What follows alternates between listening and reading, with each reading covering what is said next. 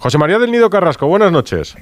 Hola, buenas noches. Eh, con Esteban coincidirías mucho en el club. Fíjate, yo la primera vez que te vi fue hace por lo menos 15 años, hacía todavía en el alámbrico en el Molinón y ya pisabas el césped de, de los campos cuando viajabas con el Sevilla, siendo muchísimo más joven, claro, 15 años más joven. Tú también, Edu. Yo también. Bueno, tú también, eso iba a decir. Yo llegué a Sevilla en el año 2006, hace 16 años aproximadamente, y, y a finales de 2006, vamos, y, bueno, desgraciadamente, como te digo, el hablar de cosas que sucedieron hace 15 años indica que somos los dos ya en, eh, no, eso es verdad, pero me llama la atención que, te he escuchado decir en la presentación, quiero mi sello propio como presidente. Después de haber estado tantos años en el club, eh, ¿la línea eh, debería ser continuista?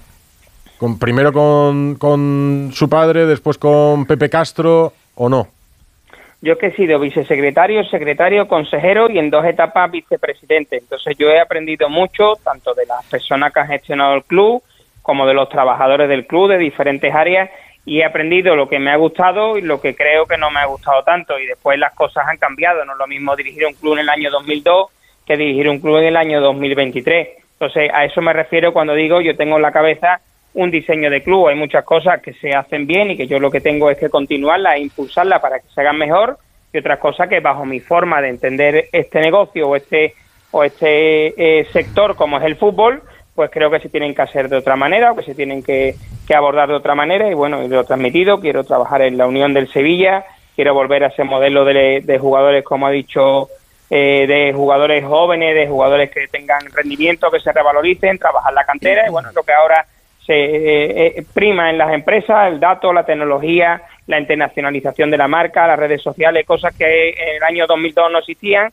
y que en el año 2013 pues a lo mejor tenían que fue cuando Pepe cogió la rienda del club pues tenían menos importancia alguna y otras tampoco prácticamente existían. Entonces, bueno, los tiempos van cambiando, yo tengo un modelo de club en la cabeza y como digo, he aprendido muchas cosas buenas y errores que hemos cometido y he diseñado los conocimientos que tengo sobre el fútbol.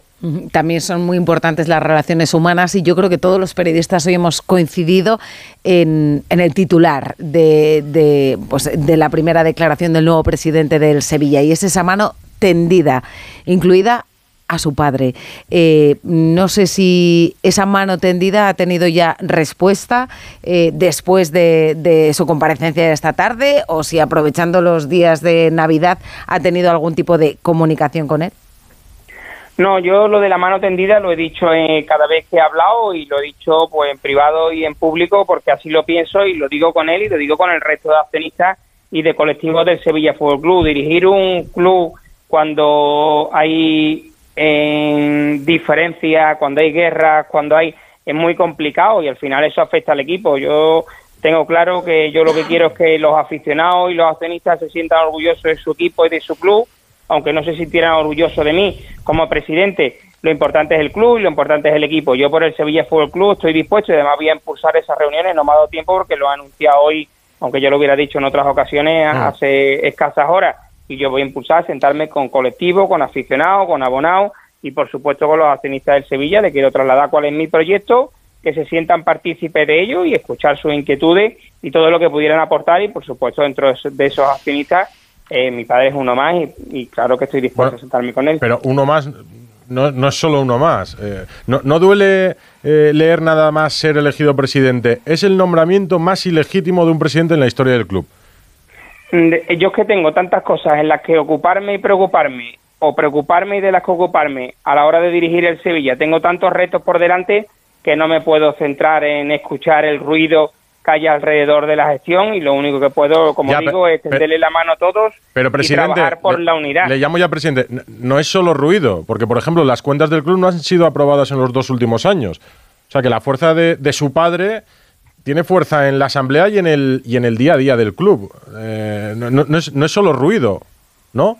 Bueno, es que me está preguntando cosas distintas. Lo primero que me ha preguntado que si a mí me preocupa o más o menos que, mi padre diga que mi nombramiento es legítimo. Claro, porque lo que, pero lo que quiere decir eso es que la mano tendida no la van a recoger. Eh, un sector bastante importante. Ya, eso no lo sé. Yo voy a impulsar, intentar centrarme, sentarme con todos los sevillistas accionistas y con todos los colectivos del Sevilla. Lo que va a pasar, yo no lo sé Entonces, si a mí me pregunta, si a mí me preocupa que algún accionista de Sevilla diga que mi nombramiento es ilegítimo, no, a mí me preocupa que el Sevilla vaya bien. Yo voy a trabajar porque el Sevilla vaya bien.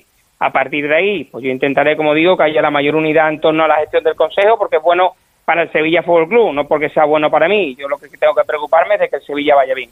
¿Pero ha llamado a, su padre o, le va a llamar? Es, que no me ha dado tiempo, es que he tomado posesión del cargo hace dos días. Yo voy a impulsar y a potenciar reunirme con todos los accionistas sevillistas del Sevilla Fútbol Club, con lo cual creo que ya estoy diciendo que voy a impulsar que esas reuniones se produzcan con él y con cualquier otro. pero con él al igual que cualquier otro, no de manera más especial. claro, eh, eh, tú dices, si baja alguien de Marte, ¿no? Y, ve esto, mm, es que no podemos obviar también la relación paterno-filial y el tiempo que han compartido, me imagino que el Sevilla es algo, un sentimiento compartido durante toda la vida. Entonces, realmente, claro, eh, quiere hacer un cambio de imagen en el Sevilla, pero es que tenemos la imagen de la última junta y piensas hasta, pues eso, como persona dices, es que es una cosa muy tremenda esta, esta rivalidad. Yo, yo no sé eh, cuándo han hablado por, por última vez. Es que de verdad que es que no es significativo. Yo desde hace dos días soy presidente de Sevilla y como les digo, mi único objetivo es trabajar por y para el Sevilla y diseñar y llevar a la práctica el modelo de club que tengo en la cabeza. Las situaciones personales mías son situaciones personales y yo estoy aquí como presidente del Sevilla, ya le digo que podemos hablar del Sevilla, del presente y del futuro, de todo lo que quiera. Seguimos hablando, pero, pero no es algo. Pero es que usted lo dice como si fuera un accionista más que sube a la asamblea y da su discurso y no es uno más. En realidad es quien ocupa, quien eh, aglutina la mayor parte de las acciones, aunque ese pacto por la gobernabilidad del club hace que que haya alternancia ahora mismo en la presidencia. Eh, por ejemplo. Bueno, es que, creo que no es poco, ¿no? Que tengamos un pacto de gobernabilidad que garantice la gobernabilidad del actual Consejo hasta el año 2027. Entonces, lo único que yo me tengo que preocupar, por lo menos me preocupo, acertada o erróneamente, es de gestionar el Sevilla Fútbol Club mm. y sacarlo de la mala situación deportiva que nos encontramos ahora mismo, intentar que todos remen en la misma dirección que el actual Consejo. Voy a trabajar para intentar conseguirlo. Todos es todo. Yo estoy hablando aquí como presidente de Sevilla, no como José María del Nido Carrasco persona, mm. y eso es lo que me ocupa y me preocupa de aquí a 2027. Pero si tengo tiempo para intentar alcanzar la unión en el sevillismo. Por ejemplo, ¿su padre le, le, eh, le, propuso traicionar ese pacto y echar a Pepe Castro en su día? Yo es que eso ya lo he contado. Nosotros suscribimos un pacto en el año 2019 y todos los firmantes del pacto lo estuvimos cumpliendo y a los pocos minutos de, de firmarlo hay una persona, que fue mi padre, que decidió no cumplir el pacto. Pero de verdad que eso es pasado, eso es 2019, que es que no me preocupa esa situación. Lo único que me preocupa es que el jueves tenemos un partido vital con el Atleti y que tengo una situación eh, muy bonita como sevillista, que soy el presidente de Sevilla, y bueno, y un reto por delante de restablecer la situación deportiva, regenerar el proyecto, todo lo que he podido decir hoy en la rueda de prensa. Mis situaciones personales son situaciones personales. Pero son situaciones Personales sí, porque son padre e hijo, pero también son situaciones de club.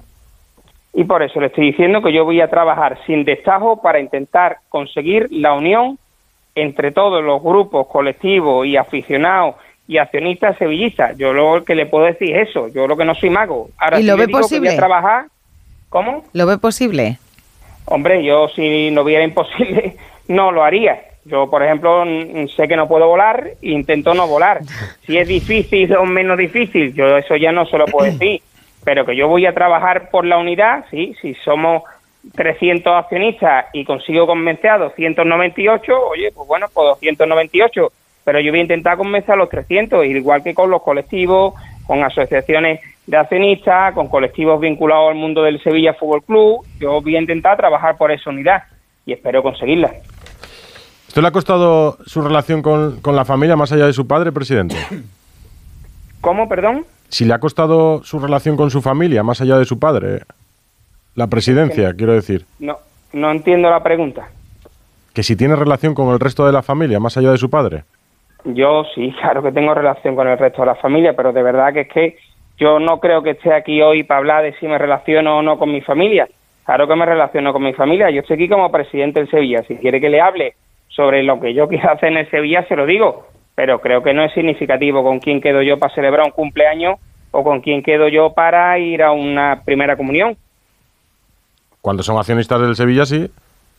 Pues el único accionista del Sevilla de mi familia que me quiero sentar con él, al igual que con el resto de accionistas del Sevilla Fútbol Club, todos con el mismo trato para mí, porque son accionistas del Sevilla Fútbol Club, pues es mi padre, ya le he dicho que yo le tiendo la mano y que intentaré alcanzar esa unión. ¿La situación económica del Sevilla después de tres años de pérdidas cuál es?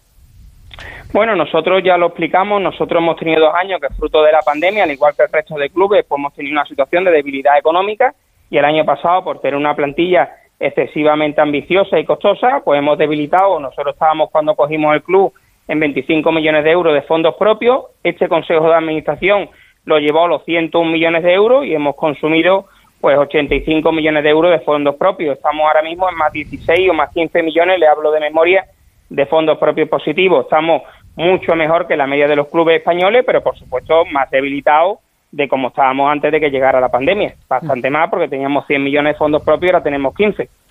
¿Y, cómo está el equipo con, el, con la llegada del nuevo entrenador? Es verdad que, claro, miras la clasificación y otra vez el Sevilla está en un año complicado. Ahora mismo, pues jornada 18, tres puntos por encima del, del descenso. ¿Creen que el cambio en el banquillo ahora sí va a suponer el despegue? Bueno, confiamos plenamente en Quique Sánchez Flores, estamos convencidos de que va a sacarnos de esta situación, confiamos en la plantilla que tenemos y después queremos hacer un mercado de invierno ambicioso para seguir regenerando el modelo y seguir mejorando la plantilla. A partir de ahí, yo creo que no estamos en una posición que le corresponda al equipo por la calidad de la plantilla, pero yo no me aparto, por supuesto, de decir con letras mayúsculas que la temporada pasada en Liga y esta temporada lo que llevamos ha sido muy, muy, muy, muy mala hasta ahora. Eh, la que ganamos el año pasado la Europa League, pero bueno, fueron un par de meses, un par de meses y medio bueno que tuvo el equipo. Hidalgo. Sí, presidente, buenas noches. Buenas eh, noches, Carlos. Me gustaría preguntarle por el mercado de enero, porque ha hablado hoy en la presentación de ese asunto, porque a los aficionados le, le interesa mucho, lógicamente, la parte deportiva. Dijo Víctor Horta que tendrían que buscar soluciones imaginativas porque no había dinero. Eh, además lo dijo así, más imaginación que dinero. ¿Cómo se hace eso? Porque sin dinero es difícil reforzar bien una plantilla y esta tiene pinta de que necesita eh, refuerzos eh, en buen número y con calidad. Bueno, nosotros hemos empezado el mercado de invierno con más capacidad de inscripción de jugadores que empezamos el mercado de verano del año pasado y firmamos a nueve futbolistas. Es decir, ¿tenemos capacidad para invertir en jugadores? Sí. El problema es que tenemos 24 fichas, teníamos 25 hasta que resolvimos el contrato a Fernando y no tenemos fichas disponibles más que una que estamos cercanas a poderla sustituir por otro jugador, con lo cual capacidad económica tenemos porque tenemos límite del coste de plantilla, que sabéis que ese es un, término o una frase muy escuchada que, son la, capacidad económica que te da la liga en invertir en jugadores y tenemos capacidad económica invertir para invertir. El único problema que tenemos ahora mismo es el, el, número de fichas, con lo cual lo único que tenemos es que, como he dicho, volver a ese modelo de perfil de jugadores jóvenes, más desconocidos, que vengan, rindan y se revaloricen y sigamos, sigamos regenerando el proyecto. Esteban Portero, ¿tú lo conocerías como jugador del Sevilla? ¿Qué tal, José María? Buenas noches, hombre. Hola, Esteban, claro que conozco a Esteban. Hombre, no, es que te debo una visita a Sevilla, que el otro día nos vimos en Barcelona y quedamos. Eh, a mí me gustaría decir una cosa. Lo sé, lo sé. Me gustaría decir una cosa de ti, porque has nombrado un montón de cargos que tú tienes, pero yo conozco uno, que todo el mundo conocerá, pero que fuiste, eres y serás aficionado de Sevilla, que te he visto envuelto en bandera de Sevilla cuando viajamos a Europa, ¿no te acuerdas? Cuando eras muy joven, mucho más joven de lo que eres ahora. Me llama mucha atención eh, verte, ¿no? Y luego voy a, a, comentar dos cosas, un deseo y un consejo, si me permites, ¿eh? El deseo, ojalá, ojalá se arregle todo, eh, porque creo que la familia del Nido harán una en Sevilla. Como lo hizo tu padre, lo puedes hacer tú. Quiero decir, de alguna manera lo arregléis para que Sevilla sea una en Sevilla, como que yo viví, eh, José María. Y luego un consejo. Hablabas de fichar jugadores, em, las nuevas tecnologías. Fíjate del ojo experto, es decir, fíjate de la gente que le quede bien esa camiseta, porque Sevilla es un sitio especial y los datos son una cosa, pero las sensaciones son otras. Simplemente es mi humilde consejo y sobre todo mi deseo, que los que hemos jugado ahí nos habéis tratado tan bien, que lo consigáis y bueno, pues hay que ceder un poquito por ambas partes, que, todo sea para, para el bien de Sevilla, de verdad, José María. ¿No te gusta Gracias, Esteban. Como, he, como he dicho, yo voy a trabajar por la unión y he dicho que voy a tender puente para intentar solucionar las cosas por el bien de Sevilla Fútbol Club. Y con respecto al dato, tú sabes que al final es el ojo clínico de la dirección deportiva de los scouting los que deciden cuáles son los jugadores que encajan en los perfiles que marcan los entrenadores y el dato lo que te da al final es eso, te da más datos porque te da más información pero no firman las maquinitas, firman los directores deportivos con su equipo, pero tienen más información a través del dato. O sea que te compro los dos argumentos al 200%, Esteban. Bueno, pues nos veremos entonces pronto. Cuando tú quieras. Jaime, Se lo abrazo tendremos- fuerte. Eh, Esteban, se lo tendrás que decir a la otra parte también, a ver si conseguimos llegar a, llegar a ese acuerdo. Que veo pues- que eres un hombre Na- de entente cordial. No, nada me encantaría más. Yo tuve a su padre de presidente, nos metimos en Europa, vi al Sevilla ganar la, la Europa League con Javi Navarro, con, con gente que estaba allí, que me, que me encantó verla. Y, y he visto a José María, ahora al hijo, por decirlo de alguna manera, viajar con nosotros, con la ilusión de un niño que era en aquel momento, ¿no? Y esa ilusión hay que mantenerla y los equipos crecen con ilusión y con gente así, ¿no? Que quiera al club de verdad. No, no, no empresarios de fuera que vengan a, gestionar un patrimonio, sino a gestionar un sentimiento, que eso es lo más bonito. José María, tengo una muy rápida. Eh, como nuevo presidente, eh, ¿qué opinas de la Superliga y si ya se han puesto en contacto con vosotros en este bueno eh, relanzamiento del torneo después de la decisión de la, de la, um, del Tribunal Superior de Justicia Europeo? Si se han puesto en contacto con, con vosotros, con el Sevilla. Y bueno, no sé si tienes una opinión diferente al anterior presidente o cómo, cómo ves ese, ese- esa posibilidad. Bueno, yo sobre la Superliga, lo primero que debo decir es que me entristece que en la Bundesliga, el club más grande de la Bundesliga, que es el Bayern Múnich, haya defendido la Bundesliga y nosotros los dos clubes más grandes de la Liga Española, que son el Real Madrid y el Fútbol Club Barcelona, que deberían de liderar el crecimiento de la liga y de los clubes, pues estén trabajando en competiciones que bajo mi punto de vista son totalmente utópicas y surrealistas, que lo único que harían es hacer daño a los clubes y a la liga de fútbol profesional y creo que eso además nos debe hacer reflexionar a los gestores de los clubes sobre el papel que a día de hoy tienen en las competiciones el Real Madrid y el Fútbol Club Barcelona en las competiciones nacionales y el papel que nos gustaría que tuvieran en un futuro, ¿no? Con lo cual yo lo único que puedo hacer es reprobar al Real Madrid y al Fútbol Club Barcelona el trabajo en dicha competición que como le digo para mí es totalmente surrealista y además se aparta de los valores básicos del deporte como es la meritocracia. El Sevilla Fútbol Club los últimos 17 años y los sevillistas hemos vivido jugar 22 finales ganar 11 títulos gracias a esa meritocracia que nos hemos ganado en el césped y nosotros estamos en contra, totalmente en contra de la Superliga, de los clubes que la promueven. ¿No van a, a escuchar el proyecto que se les pueda poner encima de la mesa, que puede cambiar también su economía? Creo que después de lo que le he dicho, la respuesta es contundentemente no. Bueno, lo digo porque- el proyecto para defender al fútbol nacional, a sus aficionados Sí, y a sí. las competiciones nacionales. No lo digo porque en la Euroliga pasó, que hubo varios equipos que dijeron que no rotundamente, como está diciendo usted, y luego viendo el, el proyecto y el dinero que se les presentaba por delante, acabaron cambiando de opinión, ¿no? Que esto nunca, nunca se sabe, depende de lo que te puedan ofrecer, ¿no? Nosotros lo hemos escuchado y el proyecto que nos gusta es la Liga Nacional de Fútbol Profesional y como le digo, estamos totalmente en contra de la Superliga y nos gusta ganarnos en el terreno de juego como hemos hecho los últimos años eh, con rendimientos deportivos los éxitos que consigamos. Una más, presidente, porque uno de los caballos de batalla de la oposición a Pepe Castro era que se mantenía ahí por, por el sueldo. Eh, el sueldo que fija eh, el pacto, la remuneración del presidente, eh, ronda los 600.000 euros, más o menos. Bueno, los sueldos del Sevilla Fútbol Club son transparentes y los conoce todo el mundo. Nosotros cuando nos sentamos los máximos accionistas del Sevilla Fútbol Club decidimos un criterio retributivo que además queríamos que fuera de manera transparente y no como ha primado o como no ha primado en el mundo del fútbol en otros periodos y no ha primado en el Sevilla Fútbol Club, es decir, queríamos un consejo de administración retribuido de manera transparente, fue aprobado por el 95% del capital social de la Junta General de Accionistas y el presidente de Sevilla tiene un sueldo, los vicepresidentes tienen otro y, y los consejeros tienen otro en función de las funciones ejecutivas que tengan conforme a los estatutos del Sevilla Fútbol Club. Gracias, presidente. Eso ha sido un sí. Es que yo- Muchas, Sí, sí, sí. Lo más ha sido, contundente sí. ha sido con la Superliga. Eso ha con eso sido, ha sido lo sí. más contundente de la entrevista. Desde la Superliga ha Lo lanzado un sí. proyecto, un proyecto, un proyecto nuevo. No sé, se lo iban a contar a todo el mundo. Presidente, Bueno. gracias y suerte en el Sevilla. Venga, Y muchas gracias, Hasta por luego, estar con nosotros en gracias. este, Gracias, en este día que ha dicho uno de los más felices de su vida. Sí. ¿eh? Eh, 600